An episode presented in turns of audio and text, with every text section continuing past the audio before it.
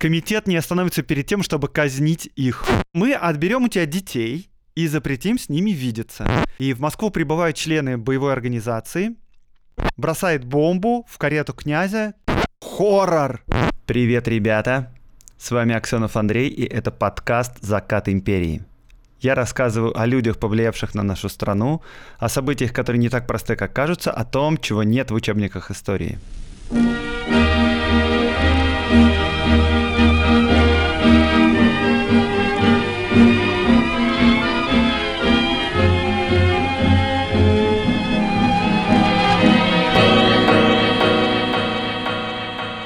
Сегодняшний эпизод подкаста посвящен императорской семье, императорской фамилии. И у нас сегодня на самом деле три отдельные истории, которые следуют друг за другом хронологически и связаны действующими лицами. И сегодня мы узнаем, как порой нелегко приходилось членам императорской фамилии при устройстве личной жизни, и порой это было труднее осуществить, чем обычным людям. Узнаем, как один дядя императора стал жертвой террористов, и как другой член императорской семьи сам стал террористом.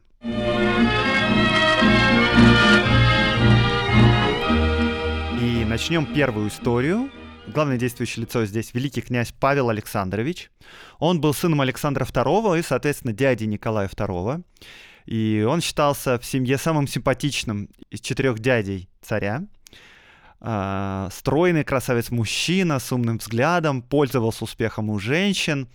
И его родственник, великий князь Александр Михайлович, вспоминал, что когда Павел Александрович появлялся в свете в малиновых ритузах с ботиками гродненского гусара и в темно-зеленом доломане, то по залу проносился взволнованный женский шепот. И ходили слухи, что в молодости он был всерьез увлечен супругой своего родного брата Сергея, Елизаветой, и в императорской семье ее звали Элла. Она была родной сестрой императрицы, то есть жены Николая II. А ее муж Сергей уже появлялся в нашем подкасте. Это тот самый дядя императора, генерал-губернатор Москвы, то есть мэр, а, про которого всем было известно, что он гей. И, соответственно, его жена Элла, ну, как бы не была обласкана мужней любовью, а муж ее до известной степени смотрел сквозь пальцы э, на жену и не особенно ее ревновал. И, ну, надо сказать, что никаких точных свидетельств о связи Эллы и Павла Александровича нет.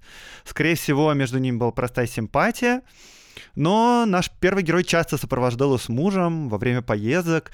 И даже в 1884 году провел с молодоженами целое лето в Подмосковье. И Сергей Александрович, э, муж Эллы, только однажды попросил ее быть менее дружественной с его братом. Надо сказать, что вообще в императорской семье существовали строгие правила женитьбы. Во-первых, их устанавливал акт о престолонаследии, который издал еще Павел I. В нем говорилось, что член императорской фамилии, если хочет быть в очереди наследования на престол, он должен жениться только на наследницах владетельных домов. То есть это такие дома, которые имеют право э, управлять землей, у которых есть престол собственный. Ну, даже если земля не очень большая. И так как в Европе только в Германии до 19 века сохранялась раздробленность и владетельные дома, то неудивительно, что Германия как раз была поставщиком высокородных принцесс, кандидатов в короли.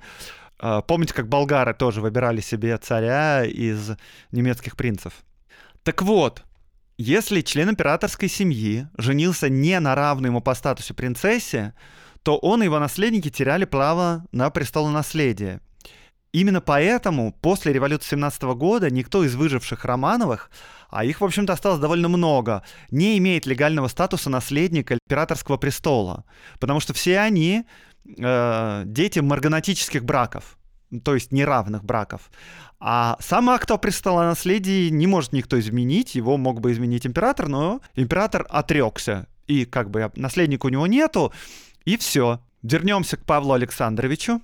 Будучи в Афинах, он познакомился с дочерью тогдашнего короля Эллинов Георга, и он тоже немец по крови, кстати говоря. А, дочь звали Александра, он сделал ей предложение, этот союз всех устраивал, значит, и в 1889 году они поженились. У них родилось двое детей, а, Мария и Дмитрий, и они будут а, у нас появляться в этом эпизоде много раз. К сожалению, при родах младшего сына Дмитрия молодая жена умерла, и Павел Александрович остался вдовцом.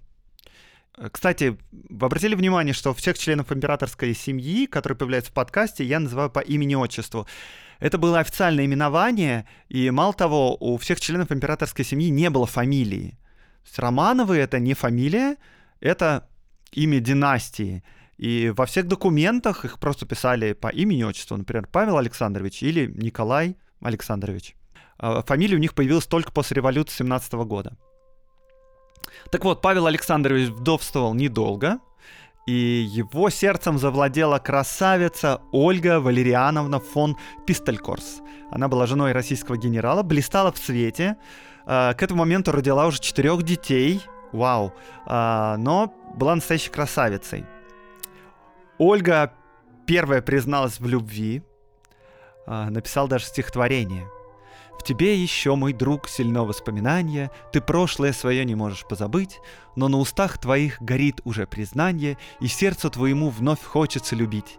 И я люблю тебя, я так тебя согрею, В объятиях моих ты снова оживешь. А, короче, жена адъютанта, мать семейства и родной дядя императора Николая II уже не скрывали своих отношений. Они ездили за границу вместе, выходили в свет, и Ольга Пистолькорс носила украшения, э, в которых узнавали фамильные драгоценности Романовых. В общем, э, довольно открыто вели свою совместную жизнь.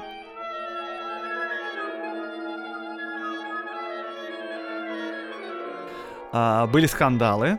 Однажды в Мариинском театре Мария Павловна привела Ольгу в ложу императорской семьи. И Николай II, который вообще в холостые годы сам бывал у пистолькорсов, тут не на шутку рассердился. Моя жена и я считаем случившееся совсем неприличным и надеемся, что такой случай больше не повторится. В 1897 году у Ольги рождается сын Владимир. Он носил фамилию Пистолькорс, все знали, что отец Павел Александрович Романов.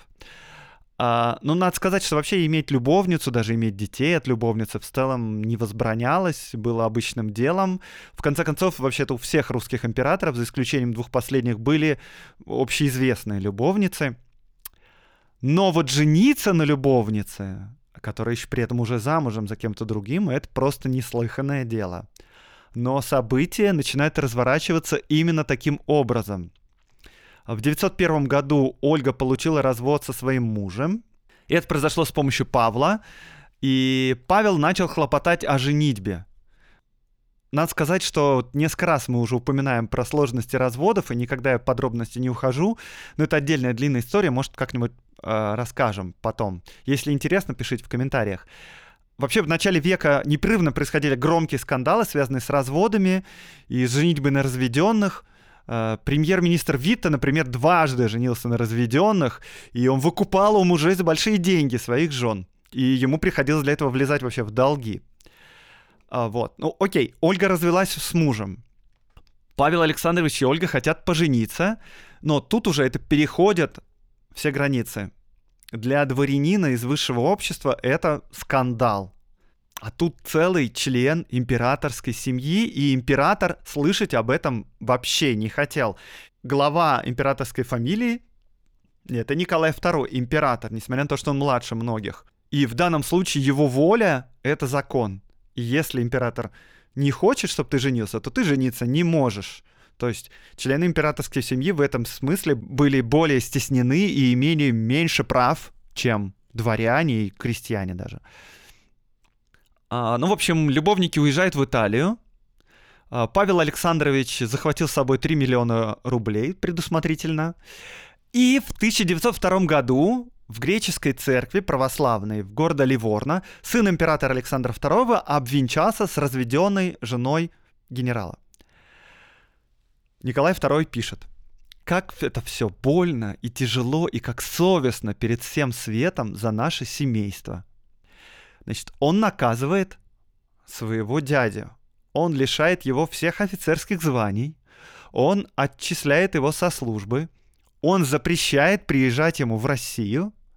И он забирает у него детей от первого брака, которые находятся в России. Детей от первого брака передают на воспитание другому дяде, Сергею Александровичу и его жене Елизавете Федоровне, тому самому московскому генерал-губернатору и его жене Элле. То есть, еще раз, если ты член императорской семьи, если ты женишься на разведенной, то мы отберем у тебя детей и запретим с ними видеться. Ну, мнение детей, понятно, вообще никто не спрашивал. Маша было 12 лет в это время, а Дмитрию 11. Павел Александрович с Ольгой купили роскошную виллу в Париже.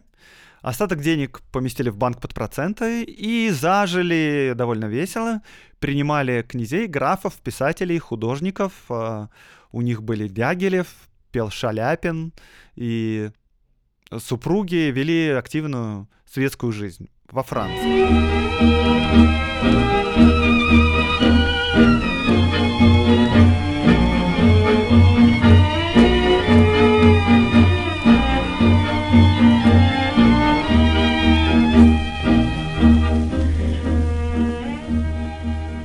У нас заканчивается первая часть истории, довольно драматично и печально. И мы переходим ко второй части. Перемещаемся в семью московского генерал-губернатора, дяди Николая II Сергея Александровича, его жены Елизаветы и двух их воспитанников, Марии и Дмитрия. А своих детей у Сергея Александровича и Эллы нету. Ну, мы понимаем почему.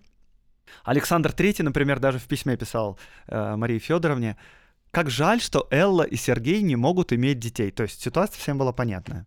И, кстати говоря, мы тут видим, что император Николай II совершенно не боялся, что его троюродных родственников будет воспитывать гомосексуал. И тут я передаю привет современным родителям благочестия, для которых это какое-то невообразимое препятствие. Э, вообще сам Сергей Александрович предлагал своей жене выбрать достойного любовника, не мучиться.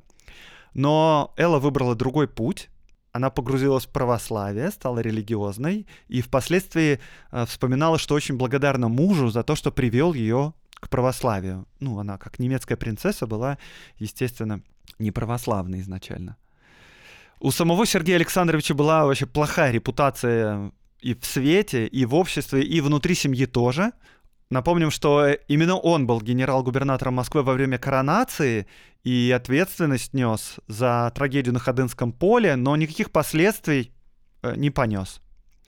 А в семье про него вот что говорили. Александр Михайлович пишет, при всем желании отыскать хотя бы одну положительную черту в его характере, я не могу ее найти.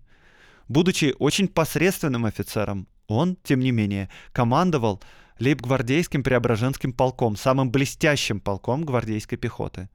Совершенно невежественный в вопросах внутреннего управления, великий князь Сергей был, тем не менее, московским генерал-губернатором. То есть пост, который мог бы быть вреден лишь государственному деятелю очень большого опыта. Упрямый, дерзкий, неприятный, он бравировал своими недостатками, точно бросая в лицо всем вызов и давая таким образом врагам богатую пищу для клеветы и злословия.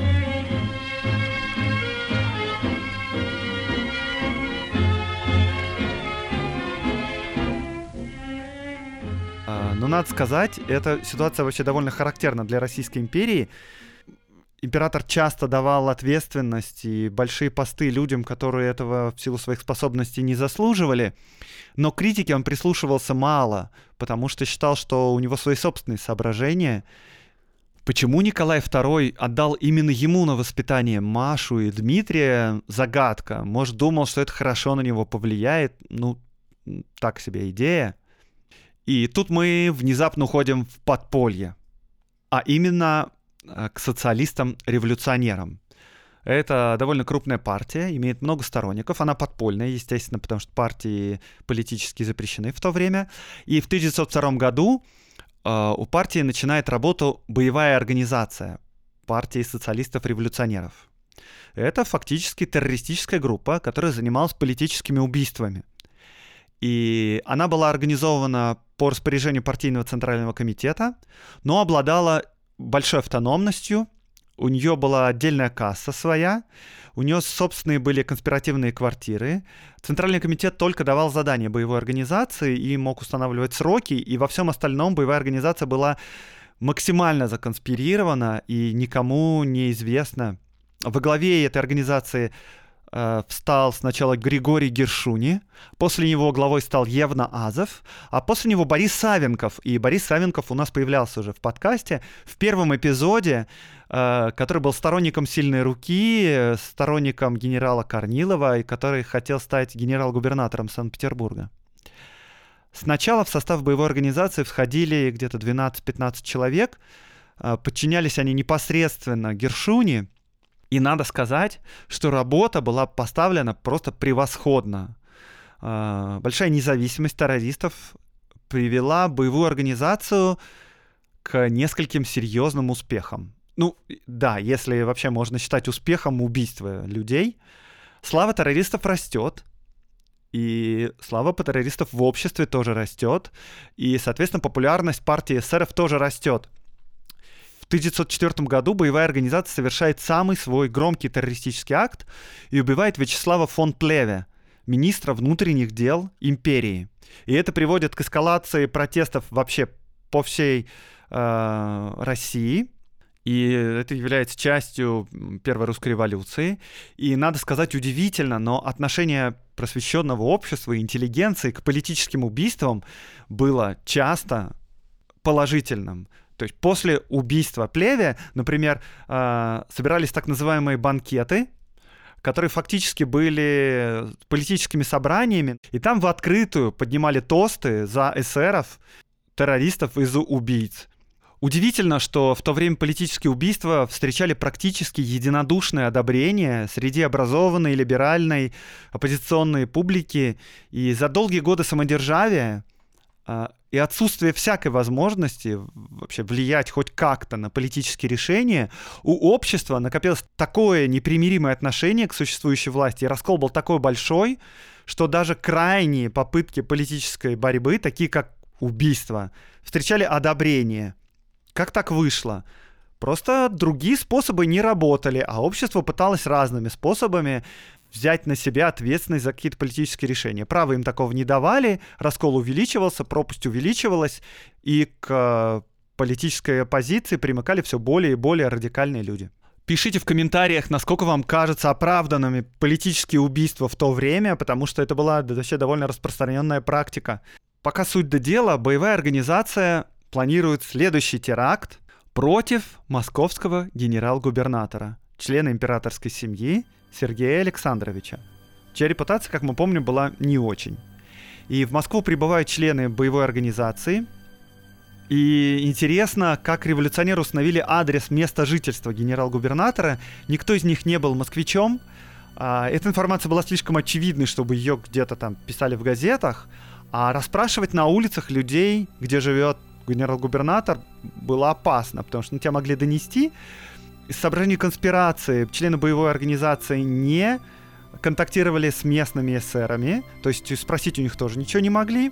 И тогда э, один из них, переодевшись извозчиком, поднялся на местную достопримечательность, на колокольню Ивана Великого, с которой была видна панорама Москвы.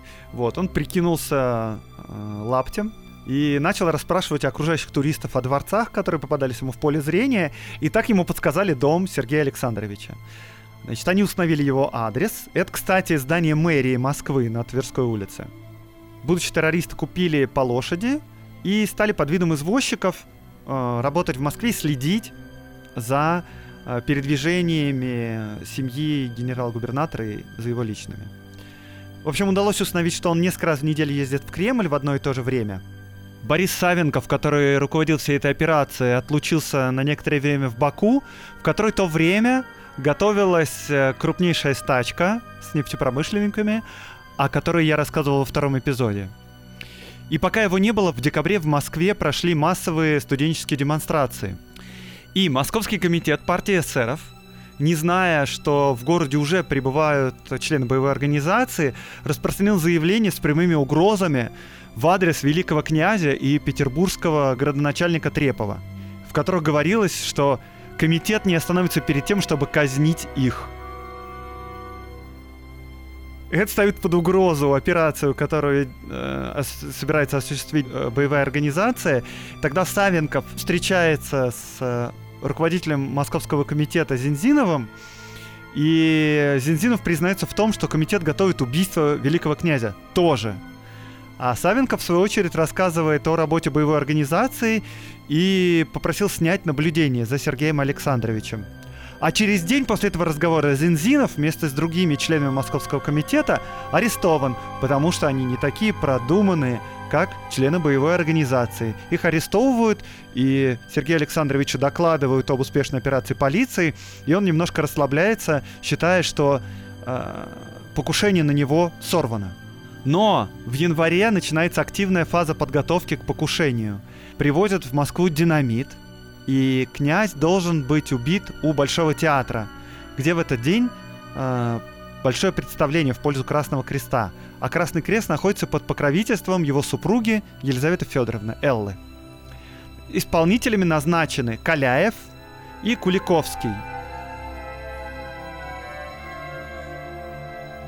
И первый встал у здания городской думы на Воскресенской площади, а второй в проезде Александровского сада. И таким образом они перекрыли обе дороги, э, которые ведут из Кремля к Большому театру. Карета великого князя поехала именно мимо Каляева. И в карете находится Сергей Александрович, его жена Елизавета Федоровна, Элла и два его воспитанника, Дмитрий и Маша. Карета приближается к Каляеву, и Каляев засовывает руку под одежду, чтобы достать бомбу и бросить ее в карету.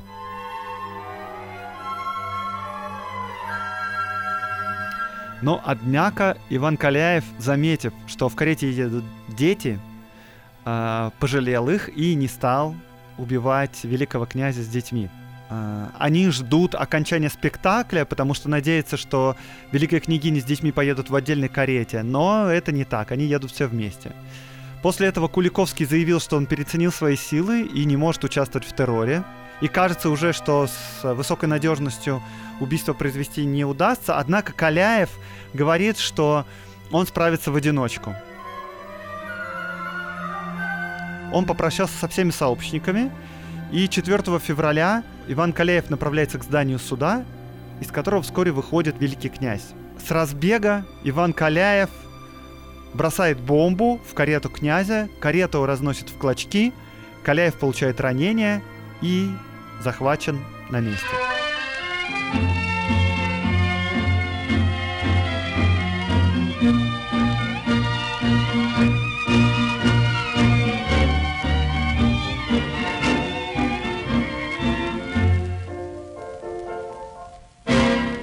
И в этот день Дмитрий и Мария лишаются теперь уже приемного отца, и им тогда было 13 и 14 лет, соответственно. После смерти мужа великая княгиня Элла отреклась от светской жизни. Фамильные романовские драгоценности она вернула казне, оставшиеся продала и купила на вырученные деньги усадьбу на Большой Ордынке и основала там э, Марфа-Мариинскую обитель милосердия в 1909 году. Она существует по сей день. И центр обители Покровский собор выстроен в таком неорусском стиле, под старину. И расписывал храм Михаил Нестеров. Это чудесное, тихое место в Москве. Рекомендую всем туда заглянуть. Ну вот в течение трех лет с момента убийства Элла продолжает заниматься воспитанием Марии и Дмитрия. А затем а, она все больше удаляется от светской жизни. В 909 году вообще уходит от нее в свою обитель. В 908 году Мария выходит замуж за шведского принца Вильгельма и отправляется в Швецию. А Дмитрия взял на воспитание сам Николай II.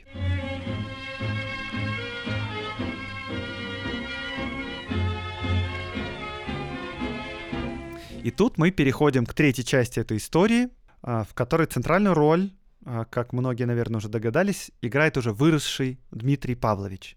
Он хорош собой, он блестяще образован, он спортсмен, и на Олимпийских играх в 1912 году в Стокгольме он возглавляет российскую команду атлетов, лично участвует в соревнованиях по конному спорту. Он помолвлен с Ольгой Николаевной, с дочерью царя, но императрица Александра Федоровна а, расстроила эту помолвку. Почему? Потому что Дмитрий Павлович неприязненно, если не сказать больше, относится к Распутину тут нам нужно немножко подробнее остановиться на фигуре Распутина. Конечно, э, фигура легендарная, требует, наверное, одного целого выпуска. Э, сейчас у нас нет этого времени, но мы вкратце скажем о нем. настолько, настолько, насколько это важно для нашей истории. Во-первых, как он занял вообще такое высокое положение? Он втерся в доверие к императрице, потому что умел заговаривать кровотечение Алексея, наследника престола. У Алексея была гемофилия. А императрица вообще отличалась невротическим характером, и, силь... и на нее Распутин влиял сильно. Но не в том смысле, что у них был роман, ну, конечно, нет.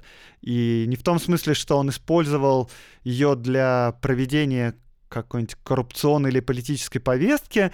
Нет, Распутин просто считал важным, что царица его ценит, ждет его прихода, рассказывает свои дела, что он может ее развлечь, что он может ее успокоить. То есть контакты были исключительно в частной плоскости, в домашней.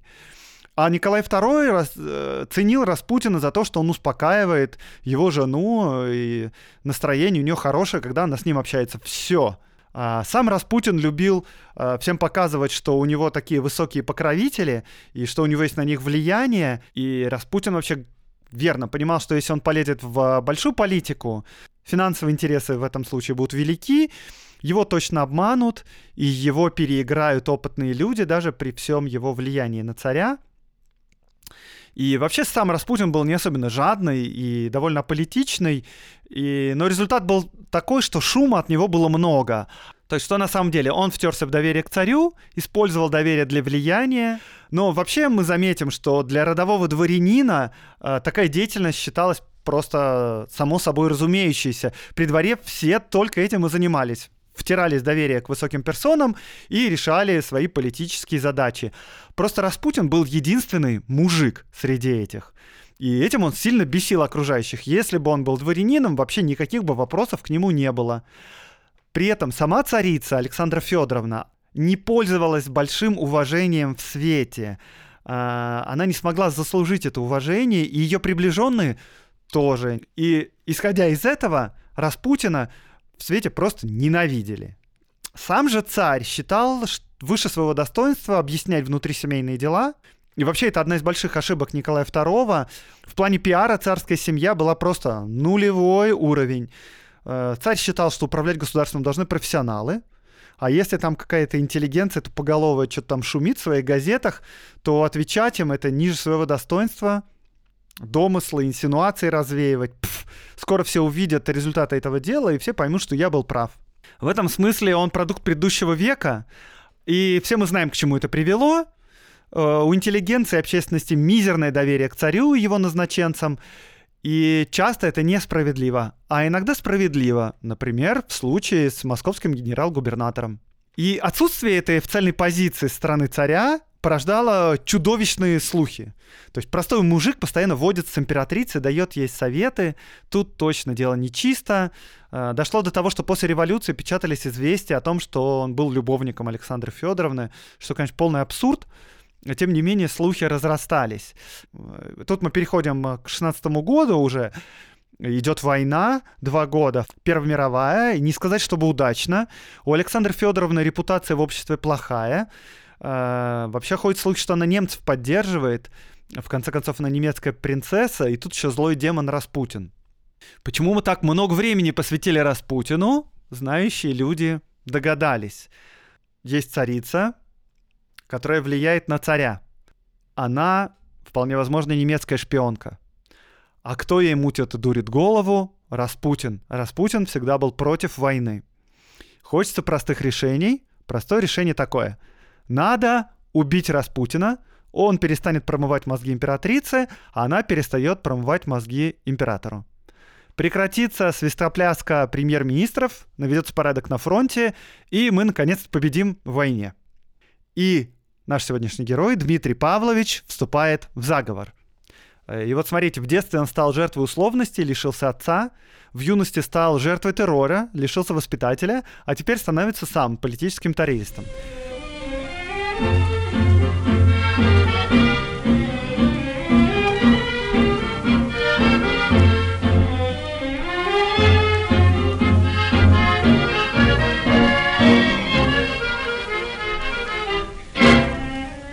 Вместе с Дмитрием Павловичем в заговоре участвует Феликс Юсупов, тоже high-high class. Он женат на племяннице Николая II.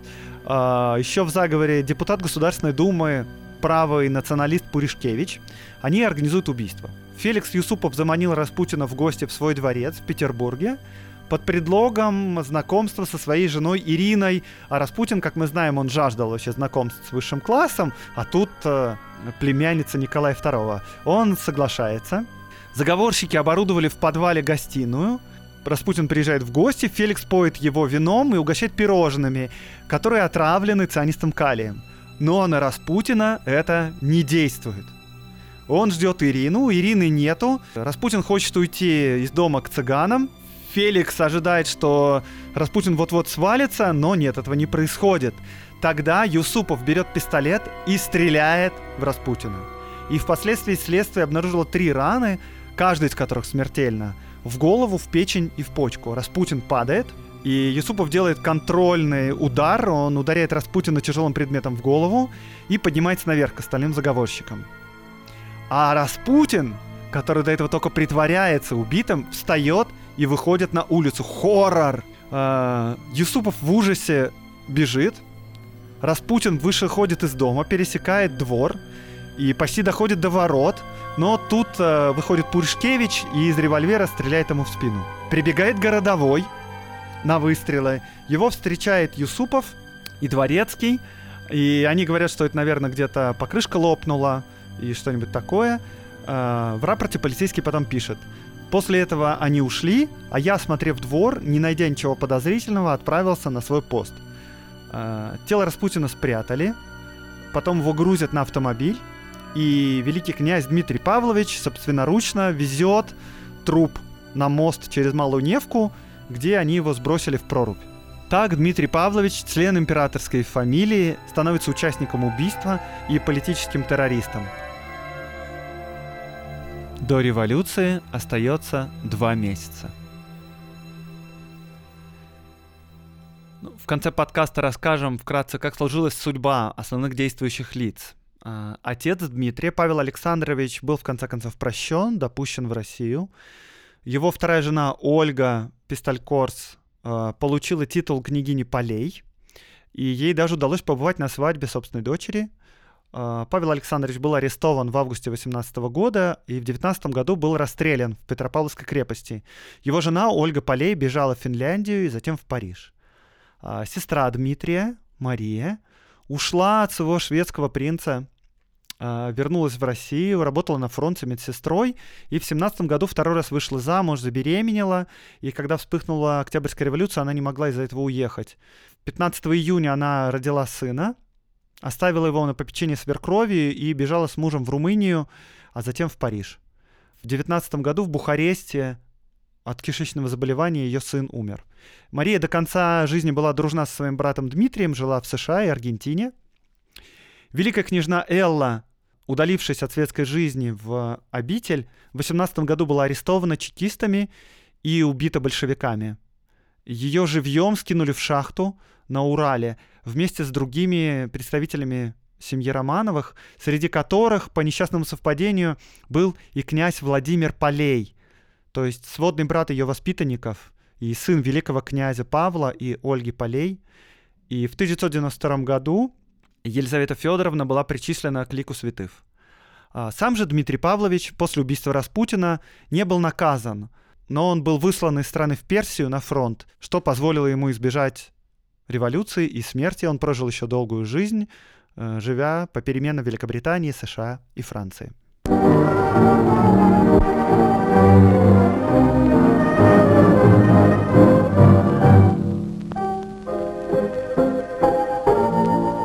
Это был подкаст «Закат империи» и с вами Аксенов Андрей.